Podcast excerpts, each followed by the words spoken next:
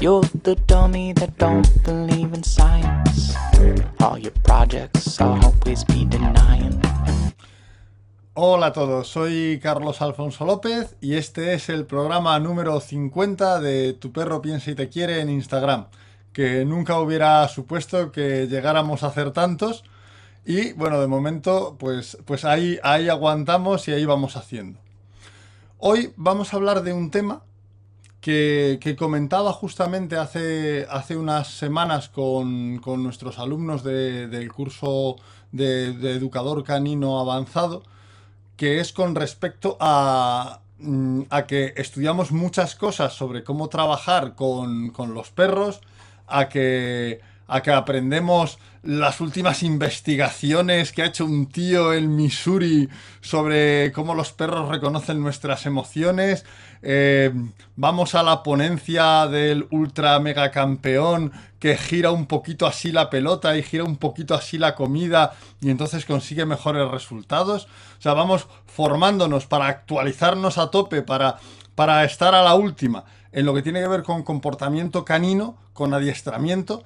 Y sin embargo, eh, descuidamos. Ah, me manda Rogerio Novelo un abrazo por el programa 50 y Víctor Barajas me anima a ir a por los 100. Pues intentaremos llegar a los 100 y muchas gracias por el abrazo. Mucha meta es lo de los 100. Bien, como decía, nos formamos continuamente. Aquí detrás tengo un montón de libros que tienen que ver con perros, con psicología, con etología, con gestión emocional.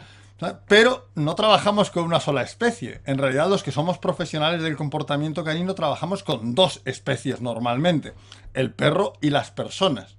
Y a veces eh, parece que solo tenemos que saber de perros para hacer eficazmente nuestro trabajo. ¿Vale? Lo cierto es que las personas son una parte importante de la ecuación y saber trabajar con las personas no debería ser algo exclusivamente intuitivo o que dependiese de, mm, dones personales, de, de simpatía, de saber estar, sino que tenía que ser algo sistematizado. Nosotros, tanto es así que tenemos eh, un protocolo específico que no es el que voy, aunque algunas cosas se filtrarán y tal, no es el que voy a ver ahora porque muchos de quienes nos, nos ven ya, ya nos ven o nos escuchan ya conocen los libros de los perros necesitan libertad y justamente en el libro 2 de los perros necesitan libertad donde mm, especificamos todos nuestros protocolos todos nuestros principales protocolos, pues sabéis bien, los que lo habéis leído, que el último de los, grandes protocolos de trabajo, el décimo protocolo, que aquí lo decimos mucho, te está fallando el décimo protocolo, es el de cómo trabajar con clientes.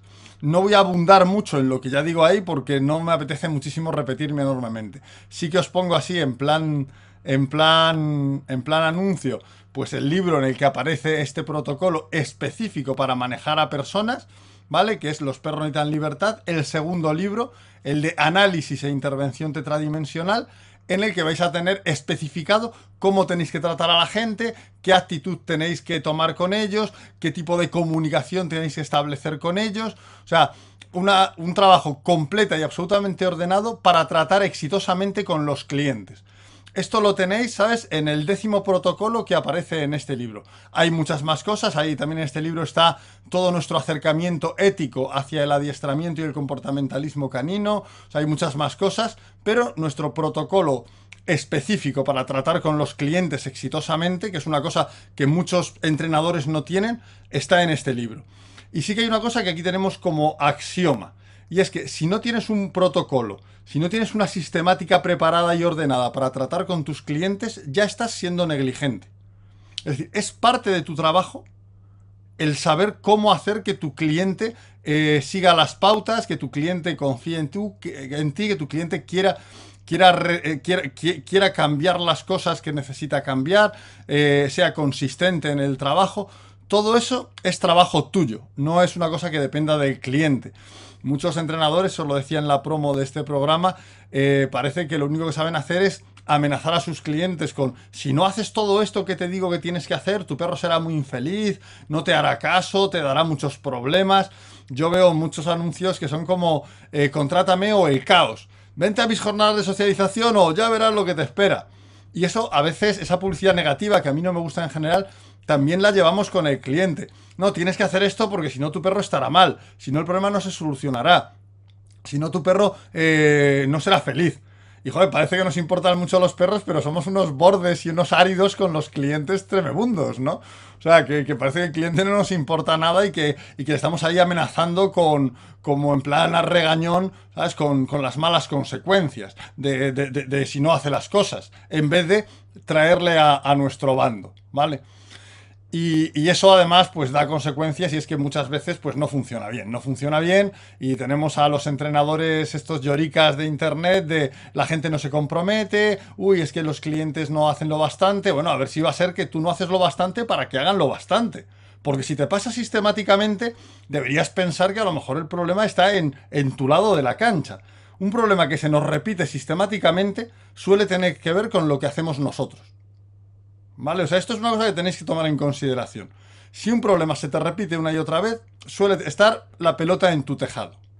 ¿Y por qué falla tanto esto? Bueno, aparte de que eso lo comento en el libro con más detalle de actitudes, de, formas de comunicarse, hay una cosa que, que en muchos casos es innegable y es que fuera de, las, de los cambios de rutina que les pedimos a nuestros clientes que hagan, que implican, pues oye, en vez de sacarle con una correa eh, corta, sacarle con una larga, ¿sabes? En vez de sacarle con un collar, sácale con un arnés. O sea, en vez de, estos cambios de rutina solo implican hacer lo, mismo que hacías antes, pero de otra manera distinta, ¿no? Y, y puede ser más incómodo adaptarse, pero no es un gran esfuerzo pero le pedimos que hagan otra serie de pautas, le pedimos que realicen pautas, ¿no? que, hagan cosas con su perro para mantener lo que vamos haciendo nosotros, para cambiar el comportamiento de su perro y para reestructurar la relación con su perro, ya sea con ellos, con su entorno, con otros perros. hay un trabajo que tienen que hacer. Y el problema es que en muchos casos ese trabajo es primero repetitivo. Es decir, tienes que hacer esto tantas veces a la semana y hacerlo una y otra vez. Lo segundo, y es un problema muy grave, es que no, suele no solemos darles objetivos parciales. Es decir, le decimos, haz este trabajo para que, y vamos al largo plazo, para que se solucione el problema por el que me has llamado. Haz eh, este trabajo para que al final del proceso el perro no tenga ansiedades por separación.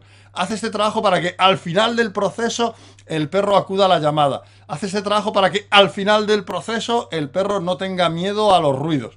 Y claro, o sea, en realidad ahí el cliente está ejecutando las pautas, pues un poco como, como, como una danza de la lluvia, confiando en lo que nosotros le hemos dicho, pero no reconoce los objetivos que tiene ese trabajo. O sea, no reconoce, no, no estamos dando objetivos de medio, de corto plazo, ¿vale? Elaborando esos objetivos de muy largo plazo o muy difusos. Con esto tu perro va a ser más feliz, tu perro va a estar mejor. Eso está muy bien, pero le tienes que poner bordes. Eso ya tenemos aquí varios programas sobre cómo medir, ¿sabes? Y objetivizar la felicidad, el bienestar de los perros. A tu cliente tienes que darle cosas con bordes, cosas a las que agarrarse. Vale. Eso, además, muchas veces estas pautas no son divertidas de realizar. Es decir, no, lo, lo que tiene que hacer con su perro no es divertido. Todo esto, que si nos fijamos, hemos sumado tres problemas, trabajo repetitivo, trabajo sin objetivos parciales, ¿vale? Solamente con ese objetivo final y trabajo no divertido.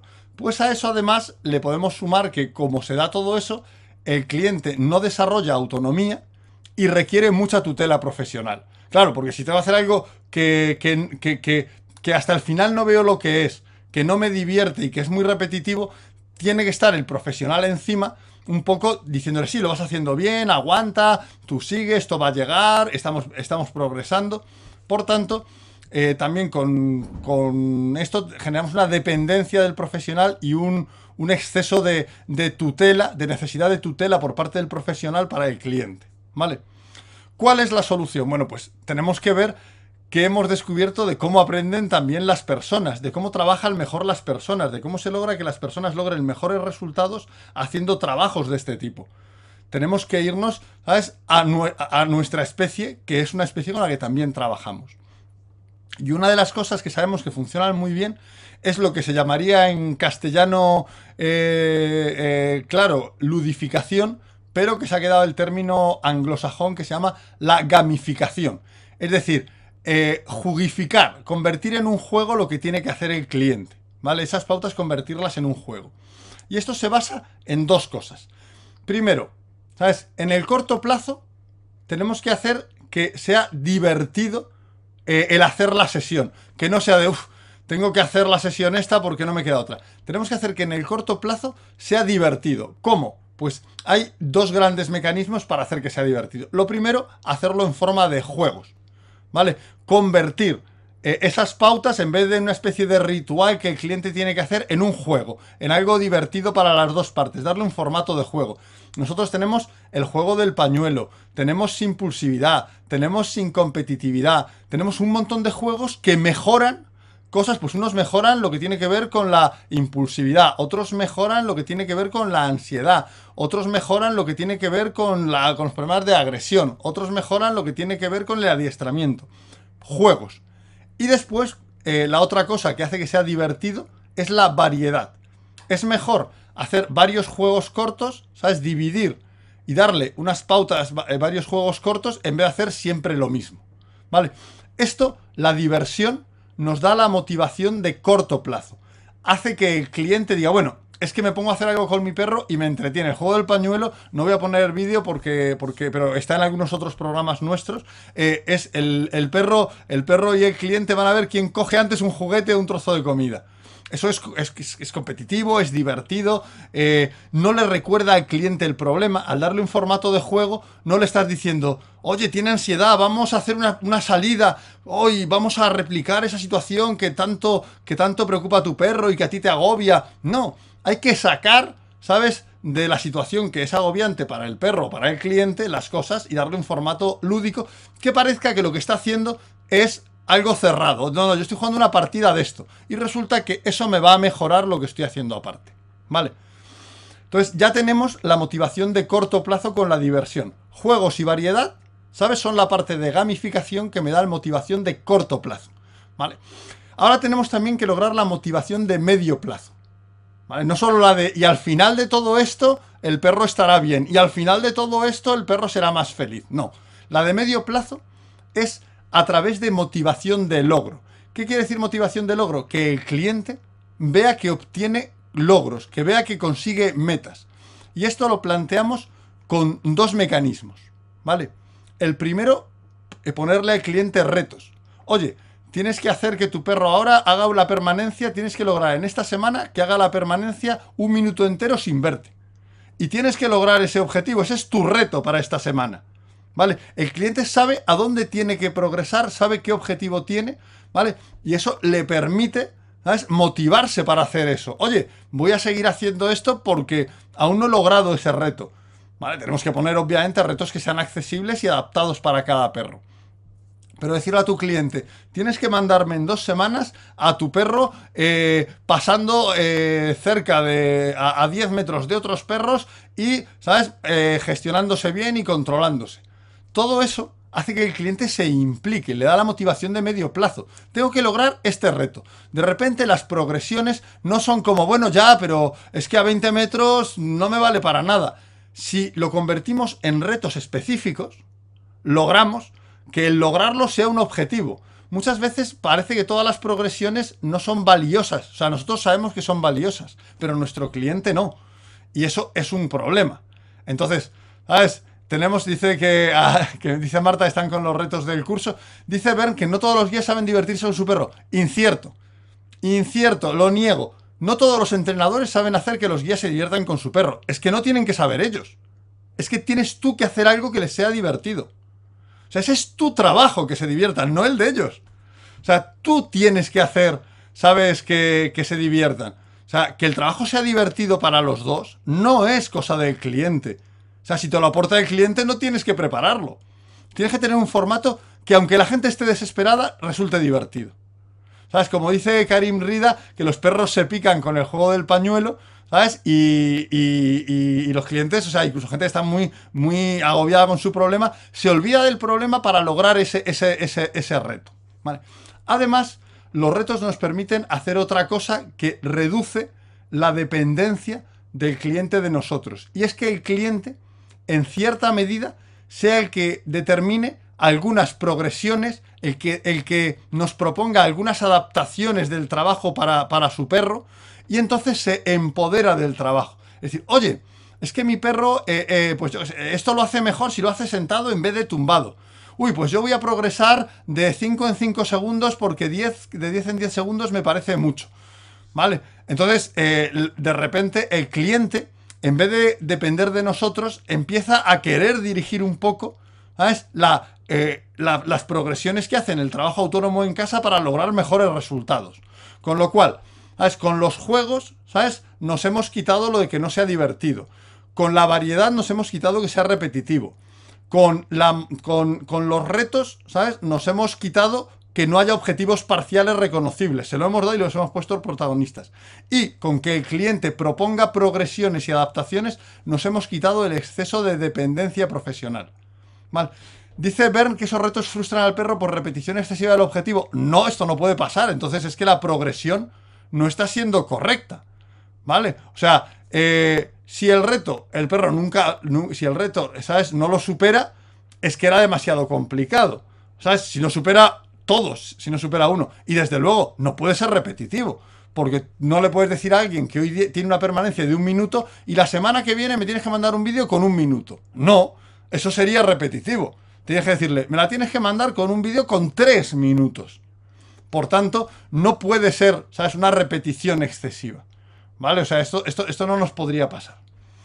¿Vale? Entonces, la gamificación es eh, el, el gran elemento ¿sabes? Que nos, que nos anula esos cuatro eh, factores que hacen problemático el, que el cliente siga las pautas.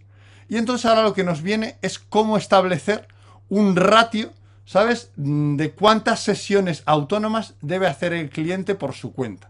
¿Vale? O sea, pues eso también es otra. A veces eh, nada, nada delata tanto a un profesional, a un entrenador o a un comportamentalista novato como el que, el que recomienda un exceso y una abundancia de pautas, un exceso de trabajo.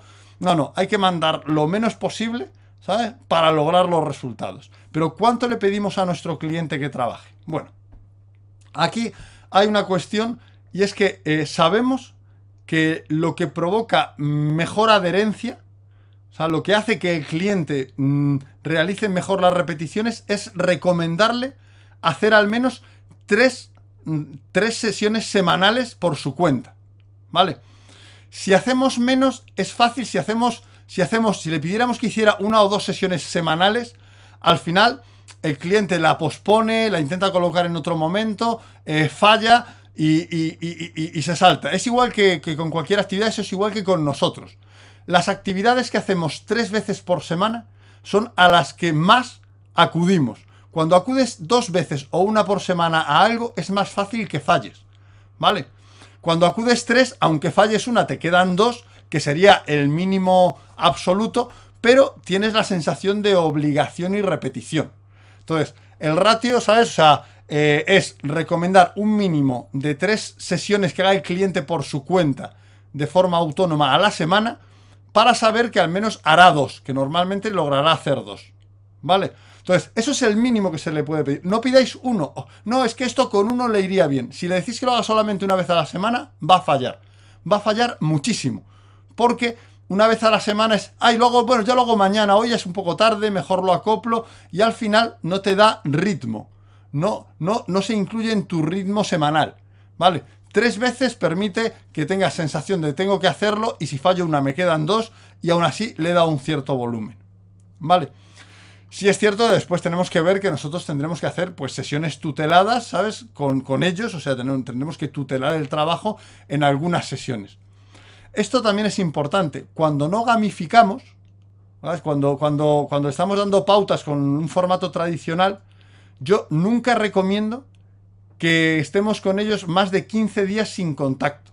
Porque ese trabajo aburrido, ese trabajo repetitivo, ese trabajo, ese trabajo hace que el cliente vaya como haciéndolo al tran tran, como haciéndolo sin ganas y tenemos que estar encima para ayudarles un poco a, enfocarse, a, ¿sabes? A mantenerse activos, a, saber que lo están haciendo bien. O sea, si, si, no le tutelas tú, si no haces sesiones tuteladas con tu cliente, pues no, no va a funcionar bien. Y además, en muchos casos, estas sesiones, cuando no gamificas las pautas, estas sesiones tienen que ser presenciales.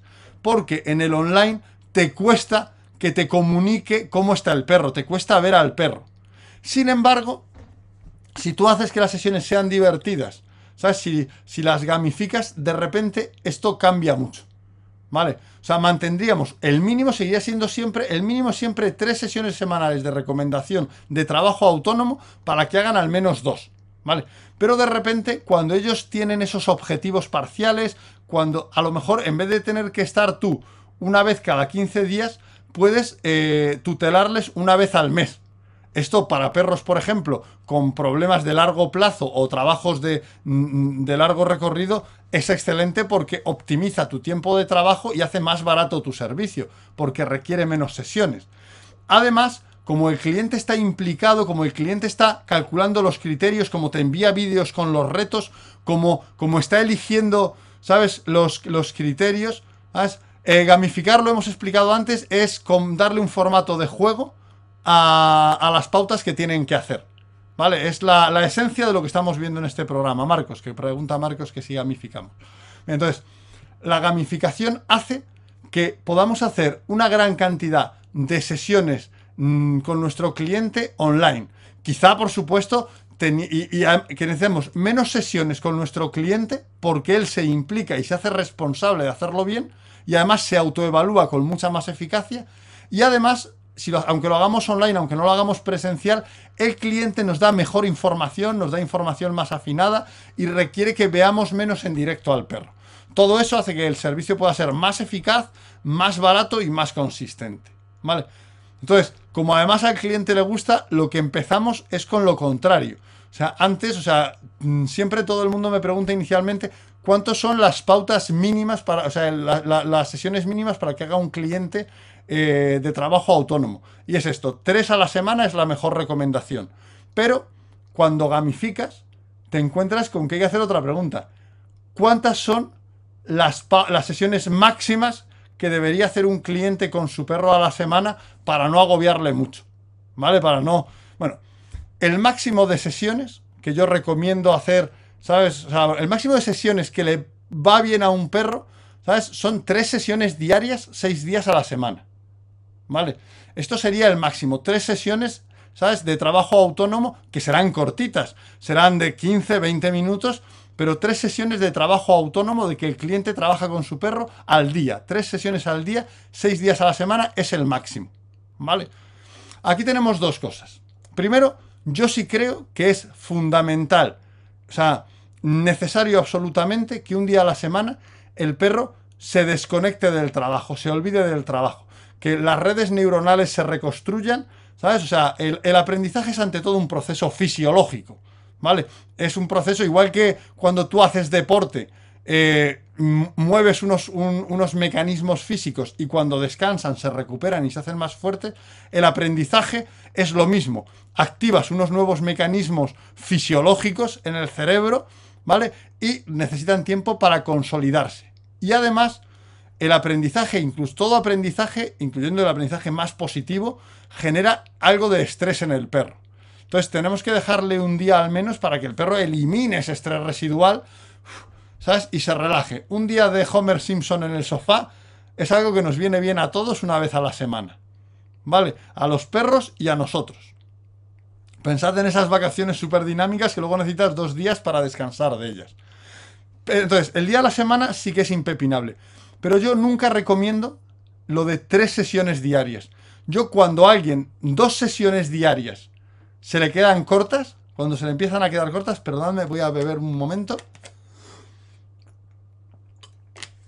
Cuando tengo un cliente que como hemos gamificado eso, quiere hacer, quiere trabajar con su perro, quiere hacer más cosas, quiere, está a tope con él, y me dice, no, es que con dos sesiones al día, seis días en semana se me queda corto. Yo en ese caso nunca digo, oye, podrías hacer una tercera, ¿vale?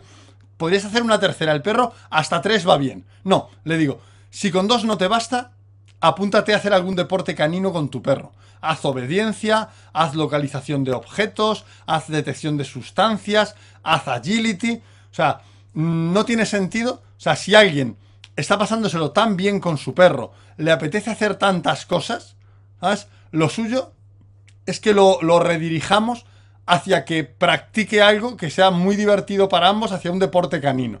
Es decir, oye, no te voy a poner tres sesiones al día durante seis días en semana. Te voy a decir que, sigue con tus dos sesiones de lo que de lo que estás haciendo para mejorar a tu perro y vete un par de días a la semana a un club canino a practicar un deporte.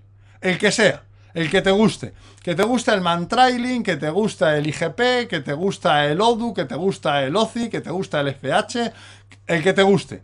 Vete a hacer un deporte con tu perro que te lo va a agradecer más, que vais a disfrutar más y que si tienes ese nivel de compromiso, que, que con dos al día me pides más, necesito que eso lo conviertas en algo mucho más divertido y satisfactorio para el perro y para ti.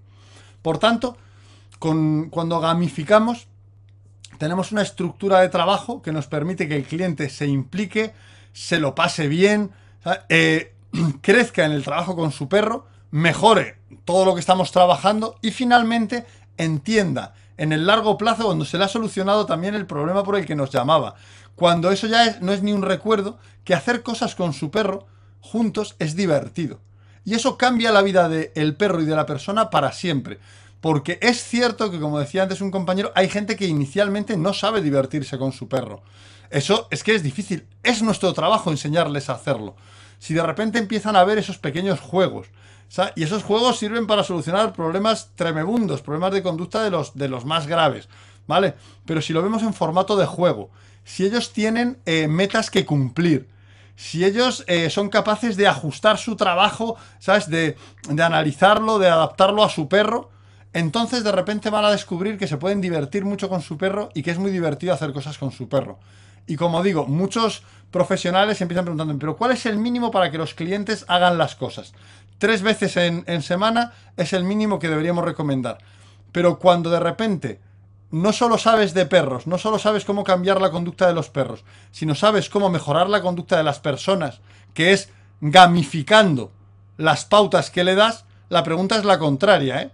¿Cuánto es el máximo que puede hacer la, gente? Bueno, pues el máximo conceptual es tres sesiones a la semana, perdón, tres sesiones al día durante seis días a la semana, pero si con dos sesiones al día, ¿sabes? Eh, durante seis días a la semana se le queda corto, nada de incluir una tercera sesión, les recomendamos que hagan algún tipo de trabajo deportivo con su perro, que vayan a un club con su perro, que es algo que seguirán haciendo toda su vida con, ese perro y con los siguientes y cambiará la forma para siempre que tiene la persona de relacionarse con su perro. Y eso era un poco lo que os quería contar. No pensemos solo en cómo podemos eh, mejorar nuestro trabajo con los perros. Tenemos que pensar cómo podemos mejorar nuestro trabajo con las personas. Pensad lo que hacéis ahora mismo, lo que estáis haciendo, hagáis trabajo cognitivo, tradicional, eh, positivo. O rosa con chorreras, hagáis el tipo de trabajo que hagáis, pensad, estas pautas que yo recomiendo a mis clientes que tienen tal problema o que estoy haciendo adiestramiento, ¿cómo puedo convertirlas en divertidas? ¿Cómo puedo darle variedad? ¿Cómo puedo decirle a mi cliente que avance por sí mismo y que me consiga de una semana a otra un, o, de una, o de una semana a dos semanas que me consiga un reto? O sea, vuestro trabajo ahora es gamificar vuestro trabajo. ¿Vale? Ya seguramente muchos de lo que me estáis viendo sois profesionales con experiencia, que os actualizáis, que, tenéis muchos conocimientos de qué hacer con un perro. Pensad, ¿cómo puedo envolver esto, ¿sabes? De manera que se gamifique la experiencia de mi cliente.